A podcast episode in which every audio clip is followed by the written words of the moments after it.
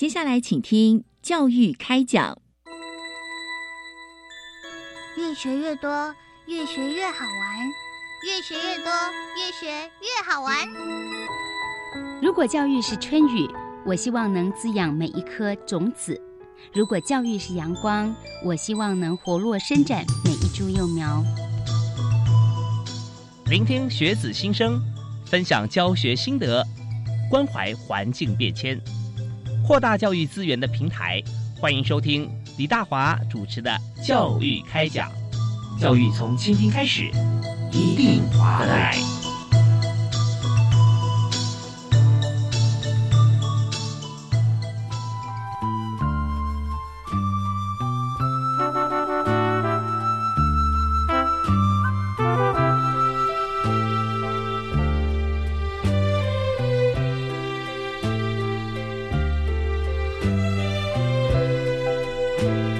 位亲爱的听众朋友，大家好，大家晚安，非常欢迎您锁定国立教育广播电台，收听每个星期一跟星期二晚上七点零五到八点为您播出的教育开讲，我是主持人李大华。那么在今天节目里面啊，和大家来谈谈看全球化这个议题啊。全球化当然我们知道英文很重要啊，但是现在使用语言文字最多的哈。还是华语哦，好，那呃，当然我们说主要以第一母语来讲了哦，那但是我们也知道说，全世界在各地哈学华语的这个风气啊非常的兴盛，所以在今天我们所介绍这个主题呢，就是我们来由教育部啊国际司所这个长期在推动啊，特别我们今天邀请这个呃文藻大学啊文藻外语大学，因为文藻呢它有一个计划啊，特别我们在今天节目里面和大家分。享啊，就是华师赴越南任教建送计划团队哈。那这个部分就是华进越世界啊，呃，越世界在高雄，文藻也在高雄啊，所以呢，华进越世界越南的越啊，越南大越南地区哈，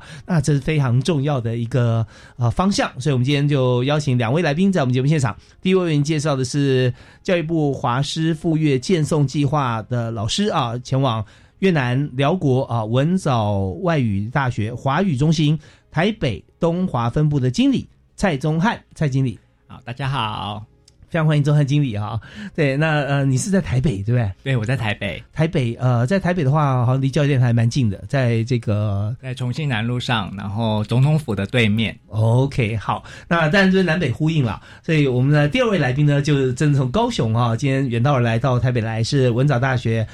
华语中心的老师啊，教育部华师赴越建送计划的专员蔡雅婷，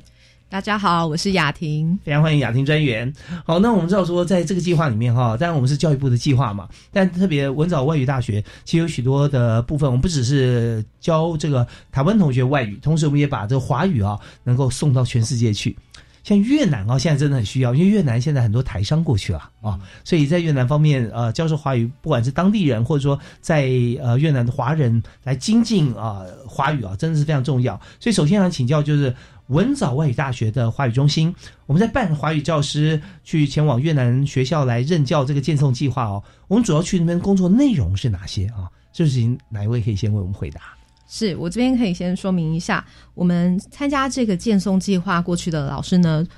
主要的工作是到当地的大学或者是各种需要的学校去教授中文，或者是也会协助我们去搜集当地的资讯、参加活动等等。OK，所以在当地参加活动跟我们去教授呃学习啊，那这一部分啊，我们的比重大概是怎么样？就嗯，这个部分呢，其实可以请我们的钟汉老师来分享一下，因为每间学校的老师他们被邀请的活动不完全一样，有的老师呢，他可能会被要求接课后的，比如说文化活动，或者是辅助学生参加演讲比赛之类的。呃，蛮多元的，对，我们这等于是一个从。一般来讲，融入式教学，你要到一个华语环境里面啊，或者到一个英语环境，你要开始学习什么语言。但现在我们把这个融入式教学的整个 package 啊送到当地去啊，我们可以教授像一般的语言啊、文字啦，同时我们也有很多的活动啊，我们可以让大家来在不同的活动里面来参与，可以让大家可以用得上，不要说只学哈，但是没机会用，那这样的话。应该会打折扣了啊，所以我们就把整套输出。所以这方面呢，我们就要请这钟汉老师啊，跟大家来谈谈看。像你过去的经验，你是哪一年到辽国到越南？因为我是二零一六年然后二零一六到二零一八都在越南，然后二零一八到二零一九在辽国。哦，这两个国家对你来讲有没有什么很大的差别？我觉得，嗯，两个比较大的差别是，我觉得越南的话，在教学上对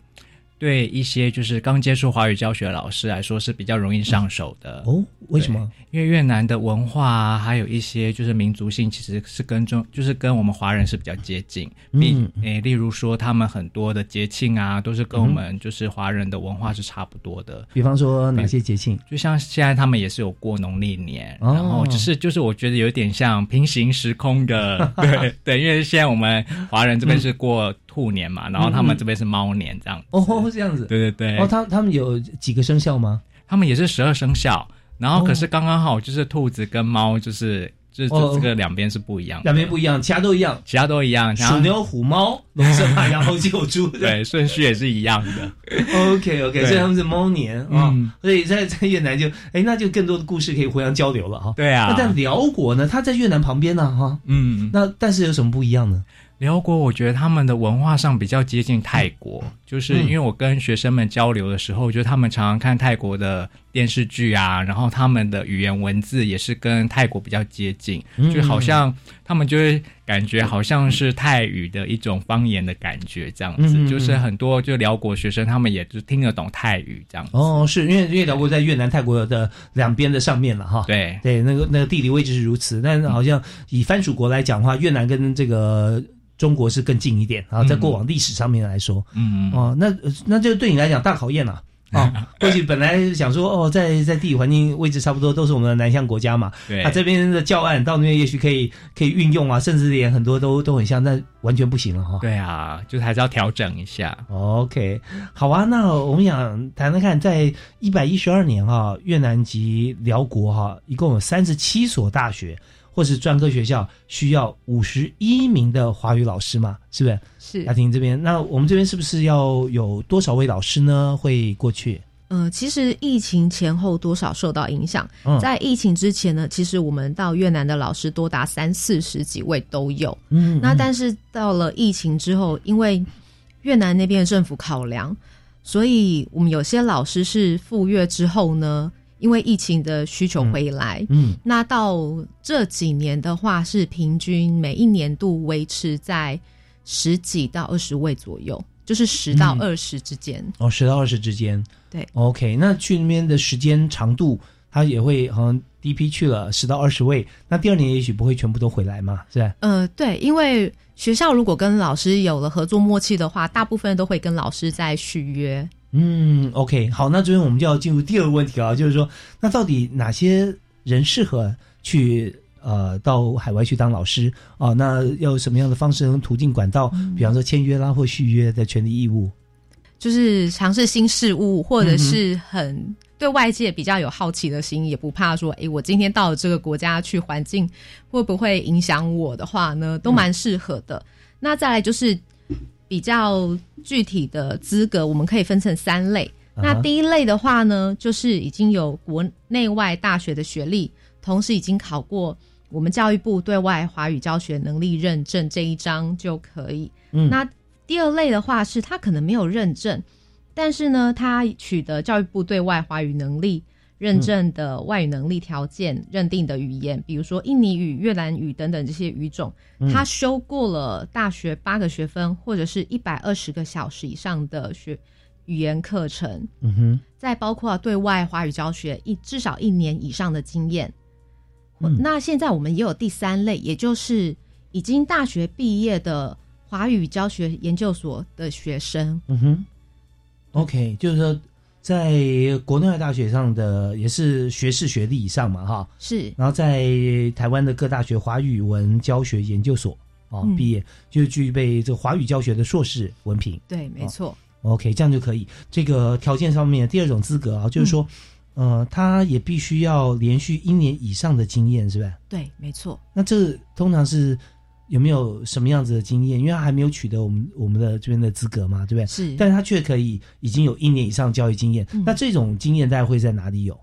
其实像这样子的管道呢，如果说真的有兴趣的人，通常可以去接触各大学华语教学的中心，因为各中心其实大部分每年都会有所谓的储备教师，嗯所以在各中心的网页都会看到每一年他们招募教师的流程。那即使没有华语相关能力或是华语系所的话呢，也可以先准备各中心的师资培训课程，嗯然后进而参加他们的储备教师，这样子就比较有机会能够取得教学经验。，OK，所以在这边呃，如果说在这个学习过程当中，嗯有时候有安排课程啊、试教啊、哦教授是吧？哦应该是说各中心其实在安排呃师资培训课程的时候呢，开设这个课程多半也是希望可以从中取得未来的新老师。嗯嗯嗯，OK。当然我们知道说来学习啊，来修习像这样的课程或学分的话，就是有志于要去当老师嘛，哦没错所以在过程里面，有时候我们会有一些呃，也许还没有呃从我们这个 program 啊嗯出去呃滑进乐世界哈、之前，我们就有很多其他教学的经验跟工作了啊，对可以来累积我们的资格。所以这个部分啊是非常重要的，就是想要去。海外教学的话啊，要参加华金乐世界像这个 program，我们就可以从这三个方面来取得教学的资格啊。那如果有兴趣哈、很有兴趣，但是我这三个条件都不符合哦。也许有些朋友有这样子的想法啊，那、甚至啊，我们想说华语版就是我们的母语啦啊，对要注意教呃比较初级的这个语文哈、那我们的能力绰绰有余。很多人也许有这个想法，那可是又不具备三种上面所说的资格，那该怎么办呢？嗯，这样子第一个入门的话呢，还是先了解各中心的师资培训课程。嗯，因为我们的师资培训课程现在其实是很多，除了是华语相关系所的毕业生，或者是呃各类的老师，甚至是有些人他想要跨领域尝试的人，他都会来上这个课程。，OK，因为其实教华语跟我们以往学英文、学其他的经验是非常不同的，所以从这个作为入门基础，然后开始累积一些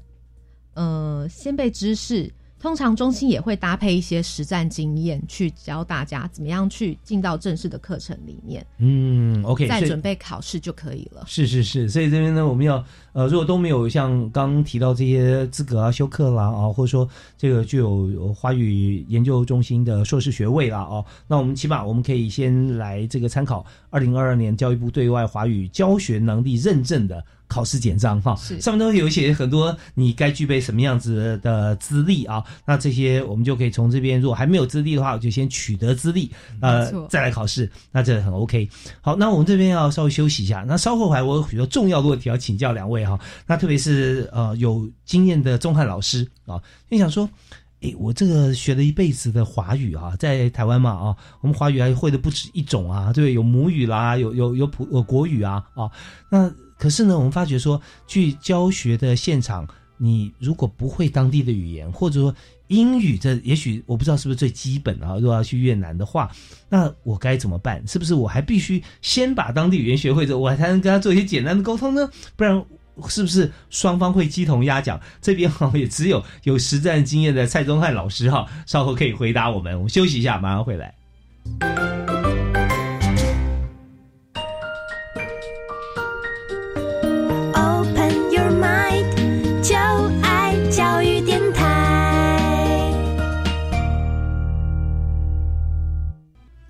非常欢迎您持续锁定我们频道国立教育广播电台，在每个礼拜一跟礼拜二晚上七点零五到八点为您播出。那今天呢，大华为您邀请的特别来宾哈有两位，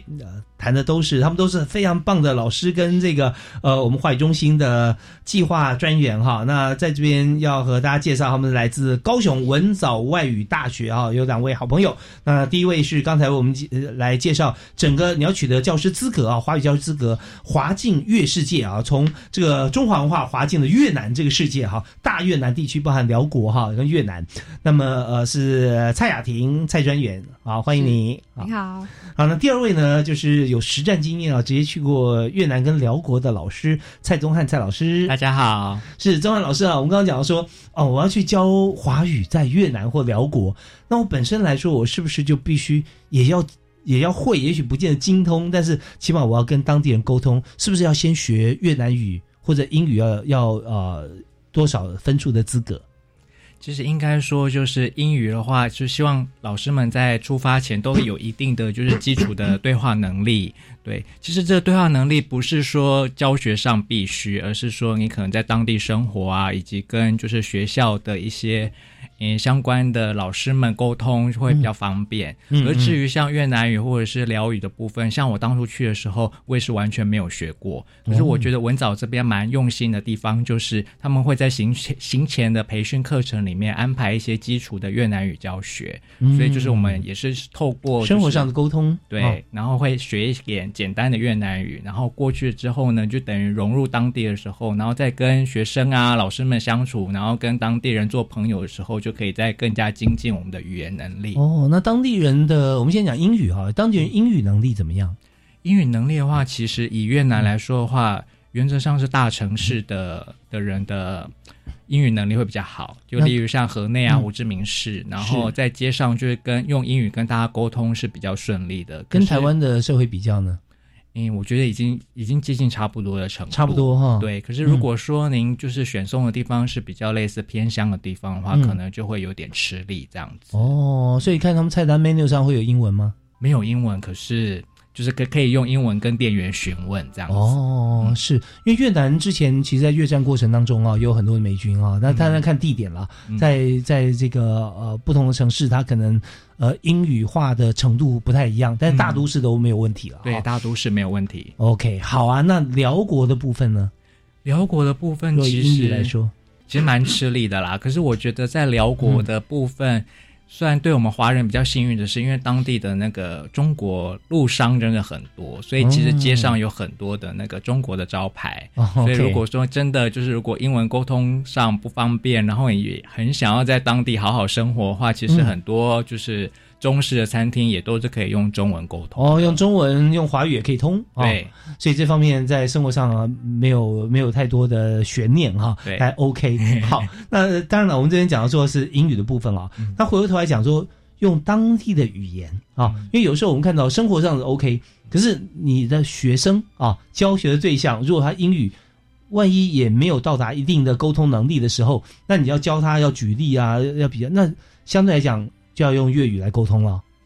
其实，在教学上，我们在华语教学上很容很嗯，应该说我们会希望老师们可以用全语言教学，就是用中文教中文。哦是是是所以我们通常在培训中文老师的时候，都会希望就是可以可以就是直接用中文来教学，只是在沟通上面，例如说要交代作业啊，或者是提醒学生要考试之类的，还是用会用到一点简单的英文呐、嗯，是我们知道说现在很多翻译软体很快了哈，对直接用语音，因为中文输入一百多个国家语言都可以输出啊哈。嗯，对，这这时候你有没有用过？对啊，就是有有用过，有时候哈，对啊因为有时候真的你不能够讲讲有点偏差，比方说你要交代作业，嗯啊什么时候写多少，几天哪一天要回回来啊？对，那你说啊，对不起，老师，你因为发音不标准啊，越南语我听我我记错了哈。对啊，对，那这样反而就不太好。对，所以说在这方面，我们知道，呃，有时候一上课我们就用全语言上课啊，嗯全华语。啊对。那下课的时候，学生会不会来举手为证，你问问题？其实我觉得也是，也是一种方式，就让学生可以用用中文表达。就是他们如果真的很想要，就是跟老师沟通啊、询问问题啊，然后刚好老师也不太会越南语，然后学生也被迫只能就是啊，我就是挤出就是谨慎的中文能力，好好的跟老师沟通这样子。对 OK，好啊，那我相信啊，大家对于这个钟汉老师啊，一定这个沟通很好，那那呃又非常和善啊，英俊帅气哈啊，然后呢跟大家可以打成一片，所以非常棒。那刚刚我们提到说教师资格嘛，请您提一下你自己的经验，当初你是怎么样取得这个文藻外语大学的华敬粤世界教师资格？我自己也是，就是取得那个教育部的对外华语教师认证之后，然后就是也是看到刚好，因为每一年就是文藻这边都会透过教育部，然后发就是赴越南跟辽国的通告，然后也是就是偷偷看，然后看看有没有有没有幸幸运的可以录取这样子。哦，所以有名额限制嘛，对对对，哦，那所以在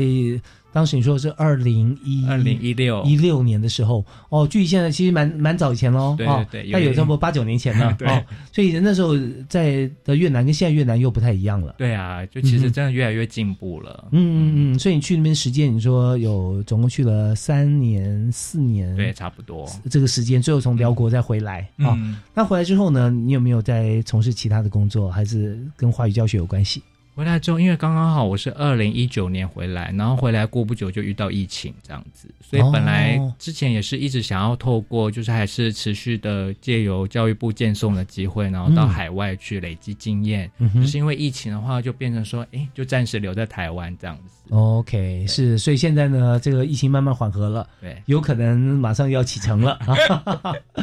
好啊，那我们在今天节目里面哦，特别和大家来谈这个呃文藻外语大学的这个计划啊，就是华进越世界。那么在华进越世界这计划里面，要请教雅婷专员啊，那我们越南、辽国嘛，主要是这两个国家吗？嗯，应该说，辽国它因为临近越南的关系，所嗯以它被我们归属在越南北部这个领域里面。嗯所以这两个国家的确是由我们负责，没有错。，OK，那所以现在看越南以呃越南本国来讲哈、大概有几个城市啊，几个点，哇，蛮多的哈、蛮多的耶。对，因为我看这资料上面真的是，因为他们需求量，你看有三十七所大学嘛，嗯对不对啊？所以它就分布的算蛮平均。没错，所以我们大致上就把它分成越南的北部，北部包含辽国，还有越南中部跟越南南部，嗯嗯，是，所以我们的课程都在大学里面。大部分都在大学里面。那辽国的话，还包括一些中小学的部分。嗯，所以我们之前也有老师，他到了辽国去，发现他的学生是小朋友比较多。那所以我们的教材是由教育部准备、学校准备，还是老师自己准备呢？呃，大部分都是由当地的学校去指定的，嗯但是也有一些学校可能他们跟台商有合作的关系，或者是他们试出比较大的空间，让老师可以自己决定，要不然大部分的教材都是以中国的为主。哦，是。那当然，我们现在过去的话，就会用我们的教材了。嗯，我们的老师们都会非常努力的在课堂中融进台湾的教材元素。OK，有时候这呃虽然都是中文，但是很多的像是环境文化或者语法哦，呃用词还是有些不同。其实这时候如果说有这个华语老师，有有台湾老师过去的话，那他们会学得更加多元而丰富啊。好，我们这边再休息一下，稍后来呢，我们在下一段再谈谈看教学现场啊怎么样进入。但我们也知道说教学哈、学就是要要用啊。那现在在越南啊或辽国有很多地方，甚至旁边的泰国、缅甸啊，泰国是已经有很多的华侨了啊，缅甸现在也越来越多的华商，所以在这边呢，他为了应征工作，有时候学华语也是很重要的。我们休息啊，回来谈谈看看教学现场。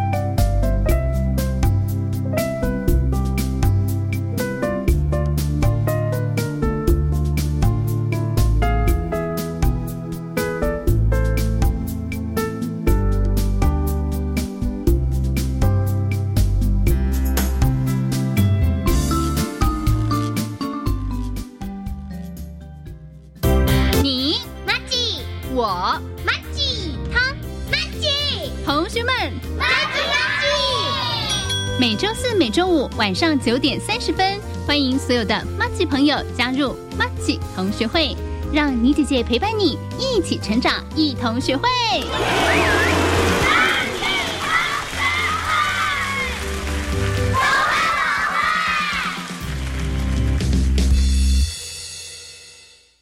你知道学产地的租金是做什么用途吗？就是提供弱势学子助学金及急难救助金。所以租用学产土地还可以助学。现在有学产土地招租吗？有，位在各县市的学产土地可供建筑用地正招租中。相关招标资讯可参阅教育部全球资讯网便民服务学产基金资源区标租公告讯息。我有兴趣看，现在就上网阅览。以上广告是由教育部提供。阮是可爱的卢凤中，生做是个水啊淡薄啊爽。嘿，大家好，我是人看人好路，鬼看鬼跋倒的鬼宝。今要来给大家介绍，不管你是国民的女朋友，还是国民的欧巴，现在开始，咱大家拢有机会做到这个国民法官，甲这个法官坐斗阵做伙来审判，邀请你即马做伙来做国民法官，让咱的司法愈来愈好，犀利犀利犀利。以上广告由司法院提供。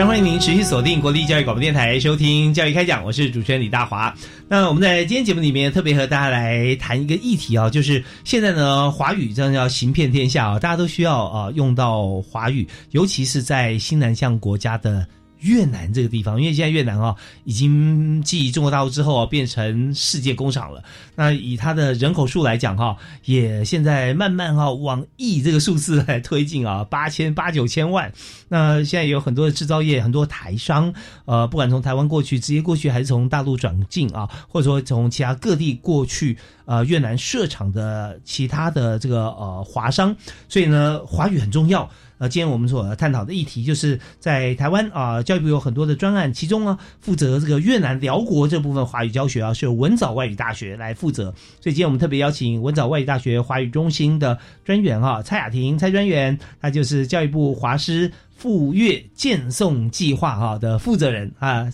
啊，雅婷好。您好，是雅婷刚刚我们提到很多，就是深入浅出，到底要什么样的资格啦？啊，去那边我们要做哪些事，在哪哪几所学校？我们的对象是这个绝大多数大学生啊，甚至研究生，还有很多是中小学生也有哈，在辽国的部分。好，那另外一位特别来宾哈，马上跟我们讲教学现场啊，在文藻外语大学经过我们的华语中心啊，所荐送到越南跟辽国的蔡宗汉老师。大家好，是非常欢迎宗汉。那宗汉老师刚好提到说啊，去之前哈，这个我们要先要行前教育啊，然后去当地呢，我们要开始见招拆招啊，对，因为教材是当地他们选定的嘛啊。就每个学校真的情况不太一样，就有的学校会会指定教材，然后有的学校可能像是有一些是第一次跟教育部建送的的机制合作，然后他们就会觉得说，诶，那既然老师来了，就是让老师自己选择，所以就是看每个情每个的情况真的都不太一样。哦，那你要选择的话，你怎么选呢？如果说可以让老师自己选择的话，大部分的老师都会选用台湾的教材，嗯例如像说，嗯、当代中文课程啊、时代华语啊，或者是实用视听华语，就是也是嗯嗯嗯就是老师们常常会选用的教材，大概是这些。哦，是。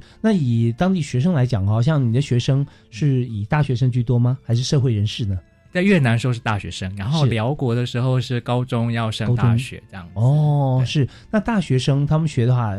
他们一定是选修吗？啊、是吧？对，选修。那选修的话，同学有没有各自不同的目标？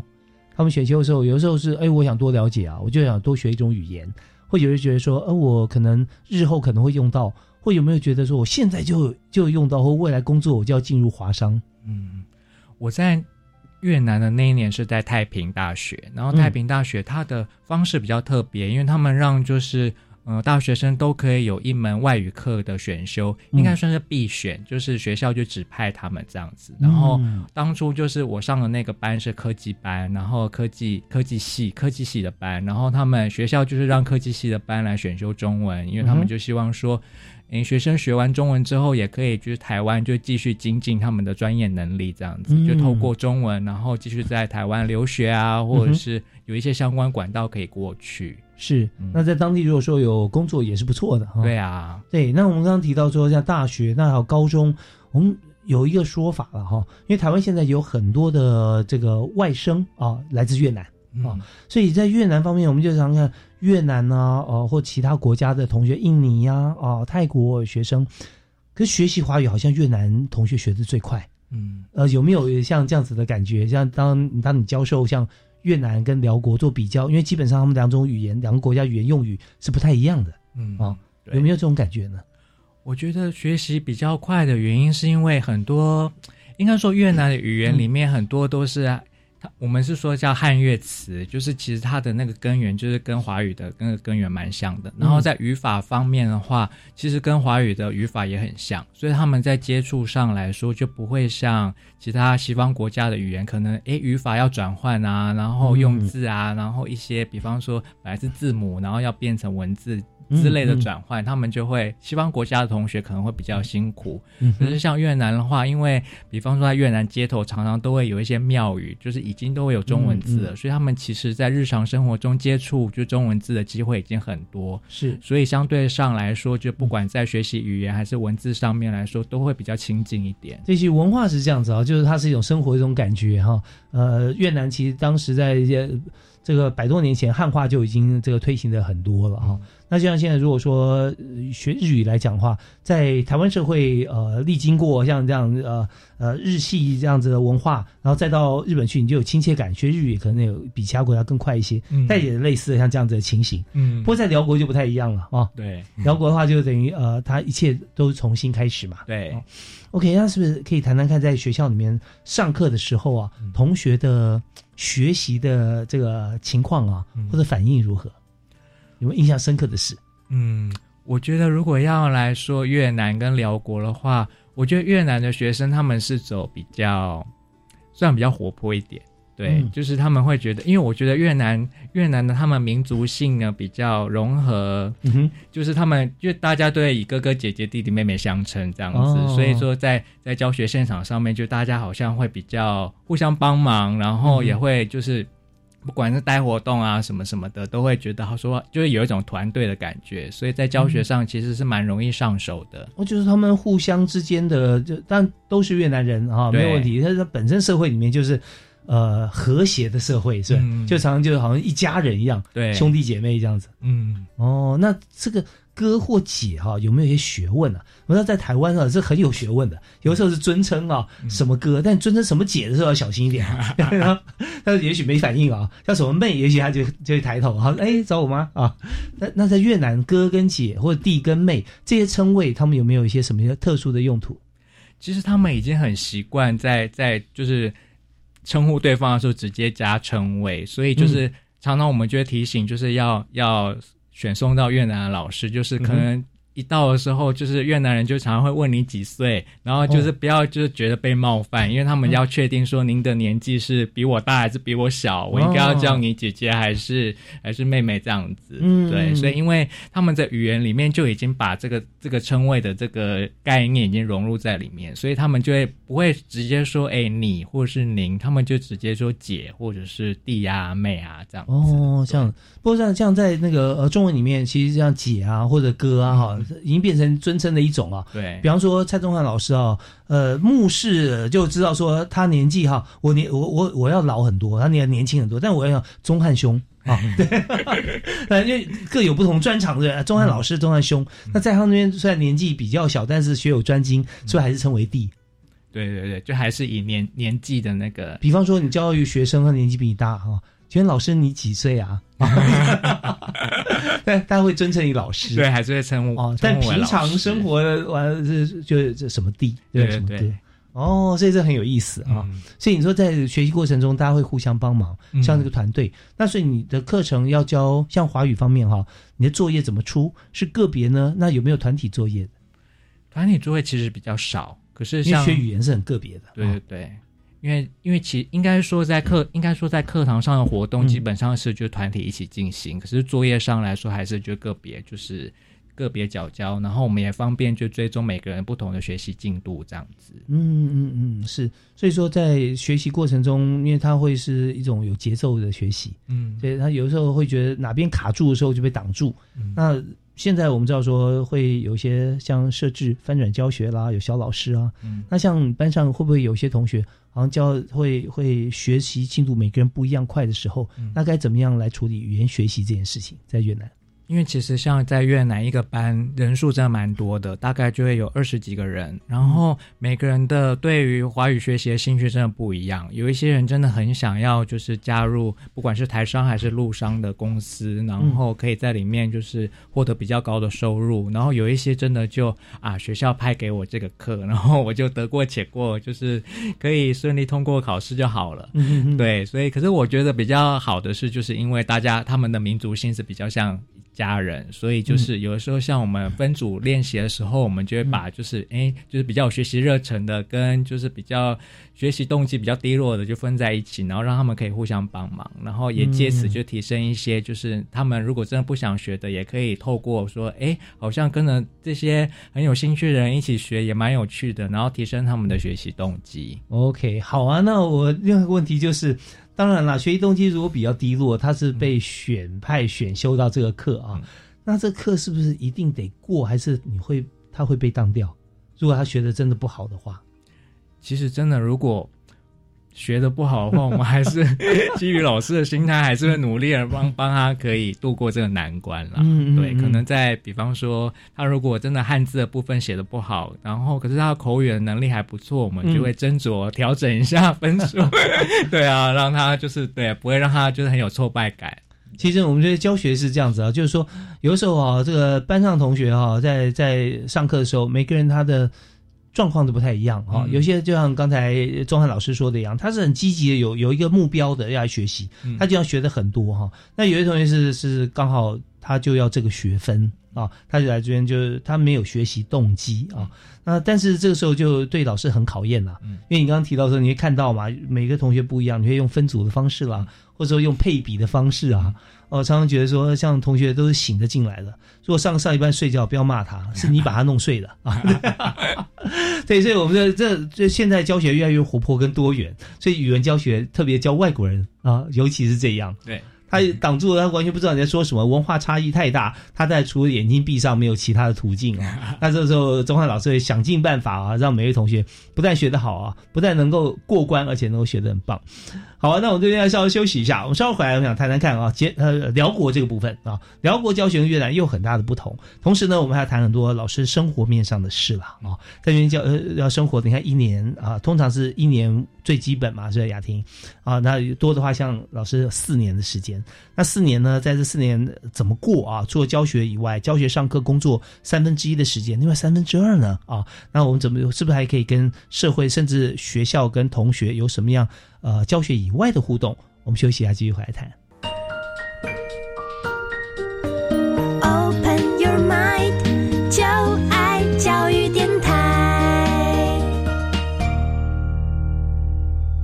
非常欢迎持续锁定我们频道啊！在今天教育开讲节目里面哈，我们要和大家探讨的就是华语教学啊，怎么样能够从台湾啊中华文化可以滑进越世界、越南、辽国啊？那这是由文藻外语大学所负责的教育部的专案计划负责人哈专员雅婷在我们现场啊。呃，刚才呃由蔡宗汉老师跟我们谈在越南的教学哈。那当然，蔡雅婷蔡专员在这个过程当中，像你参与这个业务也蛮长的时间了，对不对？呃，到目前为止刚好满一年。哦，刚好满一年的时间。对那我看你这又非常熟悉啊 啊，侃侃而谈，完全不用看资料哈、现在就每天在关心在做的事情啊。呃，特别跟刚刚周涵老师在谈的时候啊，可以提出来，在不同的国度啊，其实我们在计划里面啊也有也有不同的方向。但我我们在谈辽国之前啊，也跟大家来谈一下，就签证这个问题。因为我刚提到说，每位老师其实最基本还是一年嘛，是吧？对，但是呢，因为在越南政府，他们对于外国人的签证审核，其实可以说是相当的严谨。哦，那目前越南它分为以北部跟南部来讲，他们的行政风格也有一点不太一样。哦，他现在还没有对台湾免签证嘛？哈，嗯、还没有。呃特别是像长期的观光是另外一回事了。哦，嗯对，但是像我们的老师，因为都是以呃学校他们需要特别向他们的劳动部去申请嗯外籍人士的工作这部、这部分的许可，所以每个老师他在学校帮他们提出申请，等待时间都不一样。嗯那有些学校可能流程上面比较快的话呢，可能是一两个月，但是也有老师他可能会等到三个月甚至更久。嗯哼，所以相对的也会压缩到老师原本的任期时间。哦，你说等的话是等签证，对，等签证。那任期的话，就是他跟学期走嘛，对不对？学期开始的时候就、就启动嘛，哈、那意思就是说他学期已经开始了，但是等签证等不下来。对，所以这个时候就变成老师他必须去跟学校保持联络。那就相对的，原本我们预定是一年的时间，很可能因为签证的关系，老师的时间被压缩到可能剩下十个月、八个月，甚至是四个月也有可能。哦，这是个变数。诶，那这样这时候如果课已经开出来的话，那同学到教室，老师还没来哦，还没进国门，那怎么办？嗯，他们就要改变了哦。之前疫情的情况的话呢，老师跟学校沟通之后，加上我们有教育部的补助，老师会可以在台湾使用线上的方式进行课程。哦，是是是。但是现在因为疫情已经慢慢恢复了，所以呢，都是老师跟学校确认，看签证什么时候下来，老师什么时候可以过去，再开始上课。哦，那有时候真的很考验，因为最好在这个暑假的时候进行嘛，啊，对暑假结束之前，而且在这个开课的时候，同学有时候要选修他的学分啊，各方面他也要提早做准备。如果刚好开学当天啊，老师来了，但是他课都选完了，那也不行哈、所以要预留时间，这方面也是跟签证方面可能也要也也是两国之间会有一些特殊的一些像是教学的管道啦，哈、要互相沟通嘛。是的，OK，好，我们知道说，呃，事在人为啦。如果说今天我们真的彼此之间有殷切的需求，那这方面哈，这些问题都可以迎刃而解。那现在确实也是越南方面好像对我们的华语需求很大嘛，是吧？没错。所以其实每一年呢，我们都会有将近四五十个老师的需求。嗯嗯，那我再呃提一个呃，也不算完全题外话的观点啊。当他们需求大的时候，是不是来自台湾跟中国大陆方面也都会有老师在他们学校里面上课呢？嗯，其实大部分的大学都可能会同时出现有中国的老师跟台湾的老师。嗯嗯嗯，OK，所以说在这方面也是我们直接转到现场话。那蔡宗汉老师，呃，你有没有碰过中国老师也在大学里面教课？我是比较幸运，因为当初我在太平大学的时候，嗯就当初学校只有聘我一个中文老师在那里。哦，是 OK，所以我们看到哦有这个三十七所的大学嘛，需求要超过五十位的老师哈。对，那这方面就是现在越南的需求。辽国的签证哈，是不是也是很困难呢？嗯，辽国的签证的话，因为我接触这个业务的时候呢，刚好我们辽国老师已经回来了。哦，是是对是，，那这一年度还没有辽国老师过去，嗯所以这部分我还不清楚。对这些手续的部分啊，就是可能想说啊，我们要把资格先有啦，然后再看选定学校啦，是不是可以接受我们的啊，像啊这位老师啊，或者自己是不是要过去？这些其实最重要临门一脚是什么呢？就是你可以下飞机进入国家啊，没错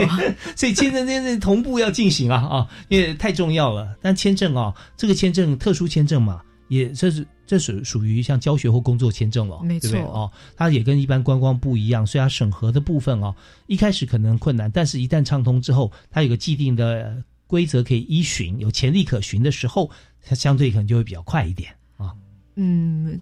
基本上是可以这么说，没错。但是呢，每间学校它的流程可能还是不太一样。譬如说，像越南北部的学校呢，他们通常会提供老师提供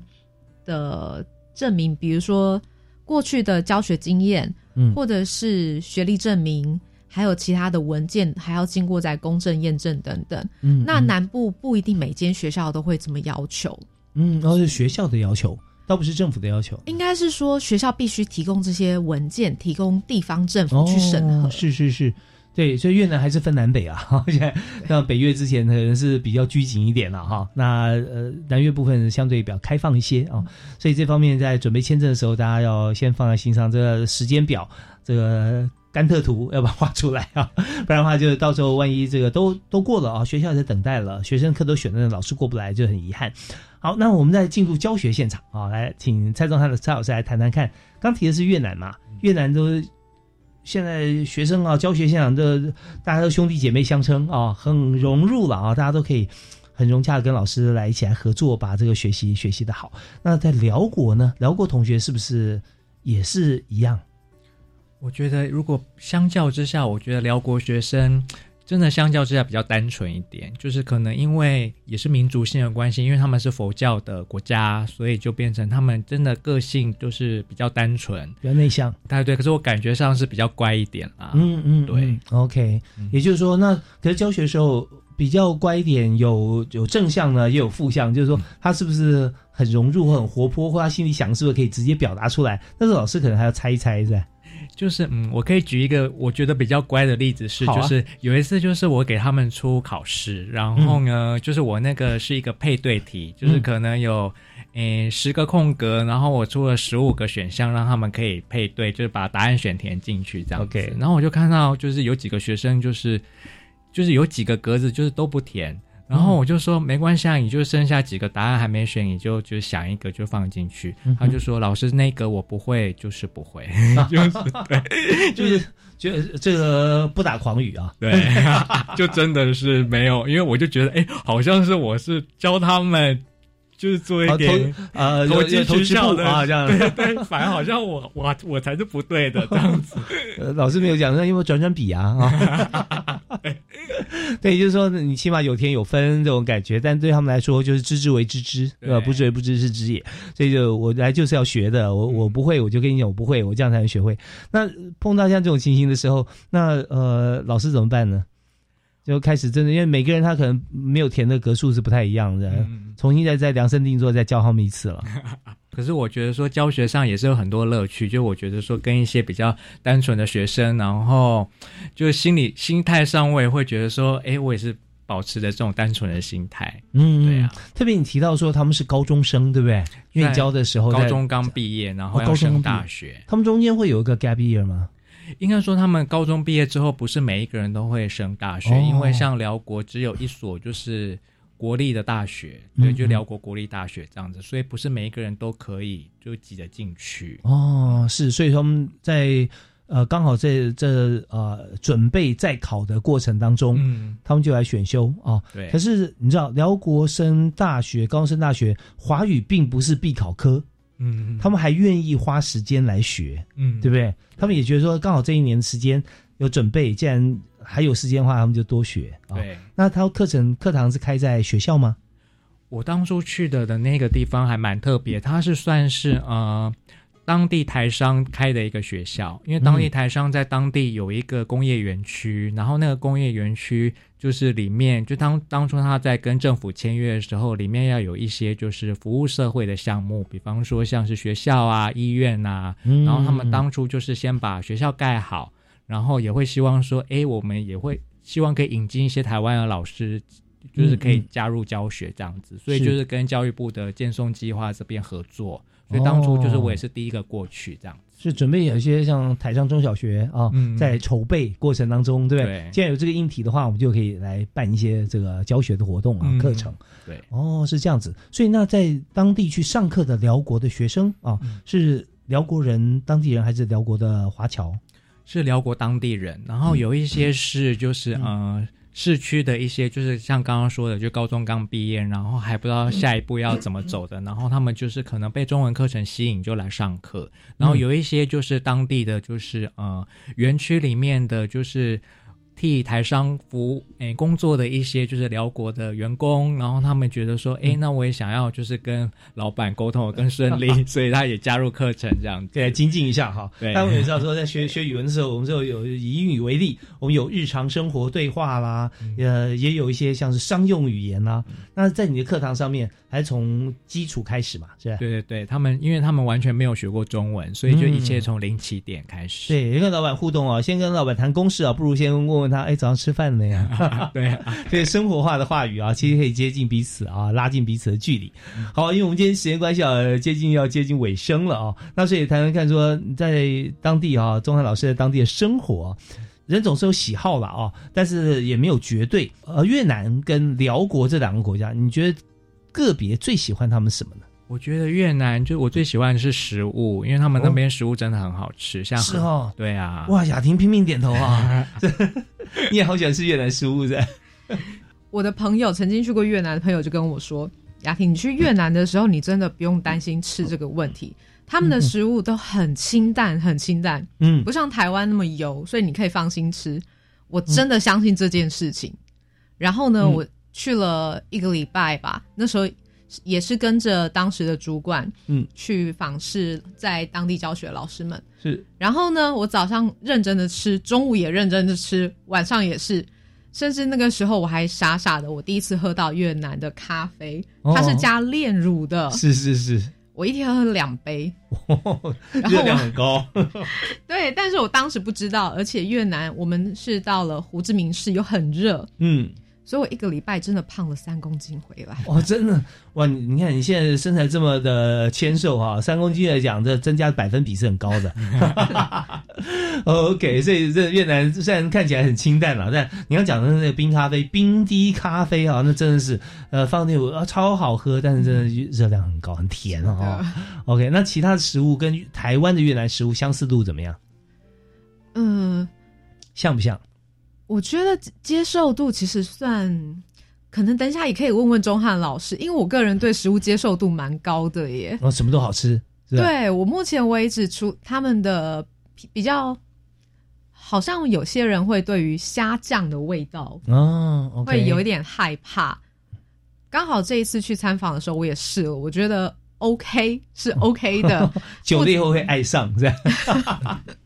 对，像这个就比较比较这个呃两极化啊，大家也喜欢。就虾酱当然不能跟榴莲比，但是这个意思差不多哈。对，爱是爱的不得了哈。那如果怕的话，觉得闻到味道会觉得有点害怕啊。那钟汉，你在这个越南越南待了三年将近了哦，对，两年多，两年多哈。那你觉得它食物怎么样？你最喜欢什么？其实我真的都我真的都喜都喜欢呢、就挑不出来。可是我觉得说最喜欢的一样，应该应该是我最常吃的，真的还是河粉。而且很好笑的就是，就是因为我回来的时候也是到处跟人家说，就是越南河粉真的好好吃。然后呢，早餐店的阿姨她就说：“真的、哦，阿姨比台湾做的好吃嘛？”我就说：“当然啦，因为他们是当地的。”嗯然后就是我觉得就是最好的，就是因为他们那边就是价格真的很便宜。哦，像一碗河粉多少钱？大概就是生牛肉河粉最常被点。应该我我当初我当初吃的时候，大概一碗才台币大概不到不到五十块吧，哦。是去多一点点。多一点点哦，嗯多一点点，，对但是味道真的不一样。对不一样好哦。吃。真的，我们要说在台湾啊，很多这个标榜或自我们自己也认为说是道地的这个异国料理啊，嗯。但是很多的像香料啦，它的一些调味啦，哈、这些原料其实都是呃经过漂洋过海，一些时间差，没有新鲜的这样子的一些一些更丰富的气味。对，那呃，但是然后